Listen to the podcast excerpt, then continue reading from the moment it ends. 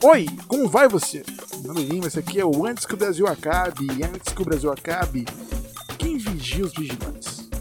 Pois é, nesse caso, ex-vigilantes, ou apenas uma vigilante, é quem vigia os vigilantes que agora são ilegais nesse universo de Watchman que é, é, é simplesmente incrível uh, o quanto eles conseguem, como é que eu posso dizer, mesclar entre as coisas da HQs e essa ideia de algo novo, sabe? É simplesmente foda.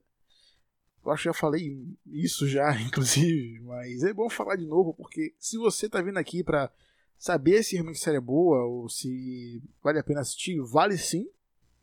Vale sim, inclusive, mais uma vez eu pensei, não vou fazer podcast. Aí foi o episódio eu assisti, hum, preciso falar alguma coisa sobre isso. E cá estou eu para falar sobre esse terceiro episódio de Watchmen, que é basicamente a gente, a gente seguindo o ponto de vista de, de agora, a gente Blake, que era a, a, que era a antiga espectral.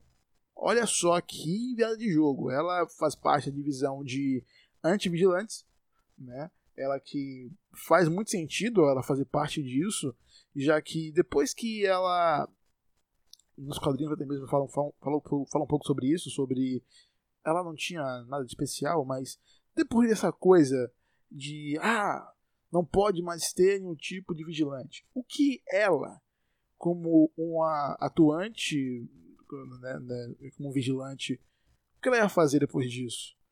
O caminho possível, provavelmente, que foi dado a ela foi de que ela poderia simplesmente ajudar o governo contra esses caras que antes eram amigos, colegas de profissão, de profissão dela. Então, a gente vai com. A gente, a gente é, já, já vai seguindo esse caminho, logo no início do episódio. Ela começa em uma missão e que também é uma coisa que é bem surpreendente. Uh, por mais que ainda seja proibido a, a, a existência de pessoas mascaradas que atuam como vigilantes, ainda existem pessoas que vão lá e fazem a coisa, dão a cara a tapa e se fodem, obviamente, porque para saber uh, onde estão os vigilantes, eles têm uma, uma ex-vigilante, então sabe para onde eles vão, quais os caminhos deles e qual crime que eles vão atender. Ela investiga esse tipo de coisa, o que é realmente fascinante. Uh, e ela prende o cara que é muito parecido com o Batman, né, em um assalto ao banco. A gente começa o episódio assim, e disso ela vai, vai pra, pra. Ela é chamada para investigar o assassinato do chefe de polícia. Eu não vou lembrar o nome do personagem, porque eu realmente não lembro, eu demoro muito para lembrar, mas eu lembro de o que, que eles fazem. mas enfim. Uh, e, e aí é, ela vai seguindo esse caminho, essa viagem, ela escolhe né, alguém para acompanhar ela nesse e nessa viagem eles estão no avião nesse avião é, realmente tem que fazer esse inception assim desse avião eles esse, ela e esse agente que eles estão conversando que se chama Peter eu acho eu acho que é Peter uh, ele é formado em história focada em história de vigilante sabe então ele sabe que ela era espectral e rola, rola toda essa coisa. E ao chegar uh, na, na, na, no início da investigação, ela encontra o espelho e outros, outras pessoas, outros, outros policiais que atuam como vigilante. Passa um pouco, ela vai para o, o enterro do, do, do chefe de polícia e acontece uma das melhores cenas até agora dessa série uma tensão que não é para ser uma tensão, é para você simplesmente sentir a vibe de que tá rolando, que é em vez de ter uma trilha sonora de tensão, tem o tic-tac, tic-tac, tic-tac do relógio, tá ligado? De fundo. E você fica, caralho, olha isso! Caralho, é... porque no, nos quadrinhos a influência de relógios é muito grande, sabe? Então, trazer essa, essa, essa roupagem nova, digamos assim, para para a série, da ideia do relógio é que a cada coisa que tiver uma importância, provavelmente vai ter um tic do relógio de fundo. Então, como já aconteceu antes, mas dessa vez, cara, muito incrível. Não vou falar o que acontece com esse tic do relógio, porque isso é um tanto spoiler. Tô falando que a gente Blake era a, a espectral porque a gente já tinha essa suspeita, assim como também na série a gente sabia que o Jeremy Irons ele ia, fazer os Imandias, não era nenhum tipo de surpresa, já que é um tanto perfil. Um parece com o outro, não exatamente, mas lembra. Enfim, gera uma coisa que seria interessante. E realmente se concretizou. E nesse episódio tivemos Jeremy Irons vestido como Osiman Dias. um pouco velho, mas, porra, só de ter ali, tá ligado? Já é incrível. Um, e nesse, nesse meio tempo, nessa, nessa narrativa de Blake, ela tá em uma ligação em uma daquelas cabines uh, azuis que é uma linha direta com o Dr. Manhattan em Marte. Ela começa contando uma piada, que nessa piada são três personagens que é o Coruja, o Ozymandias e o Dr. Manhattan, que estão conversando com Deus, Deus está jogando os três, e os três vão pro inferno e tal. É, é, simplesmente incrível, e no fim dessa piada, no final do episódio, tem aquela virada que, que ela conta que ela também estava, não ela, mas na piada tinha uma, uma personagem oculta que se apresenta para Deus, surpreendentemente.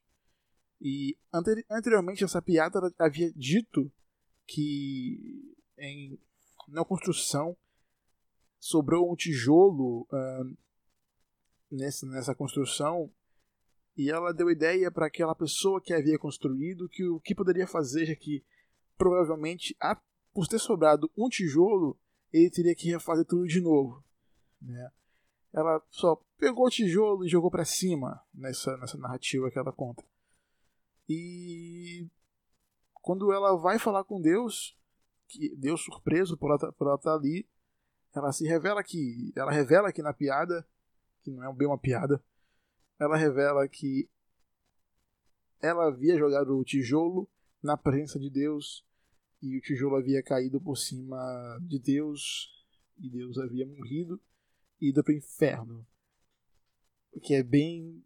A temática de Watchmen também sabe fazer essa, essa, essa analogia. Eu acho, pô, cara, eu tô realmente muito feliz de assistir essa série hoje, cara. Puta que pariu.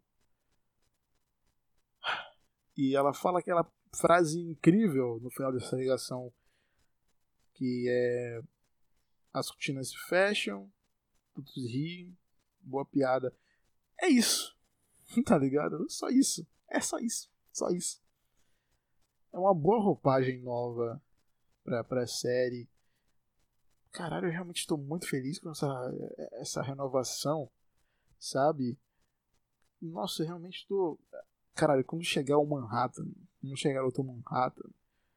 Ah, quando chegar John, puta que pariu, vai ser tão, tão vai ser tão da hora, tá ligado? Porque provavelmente ele vai chegar quando tiver uma merda gigantesca.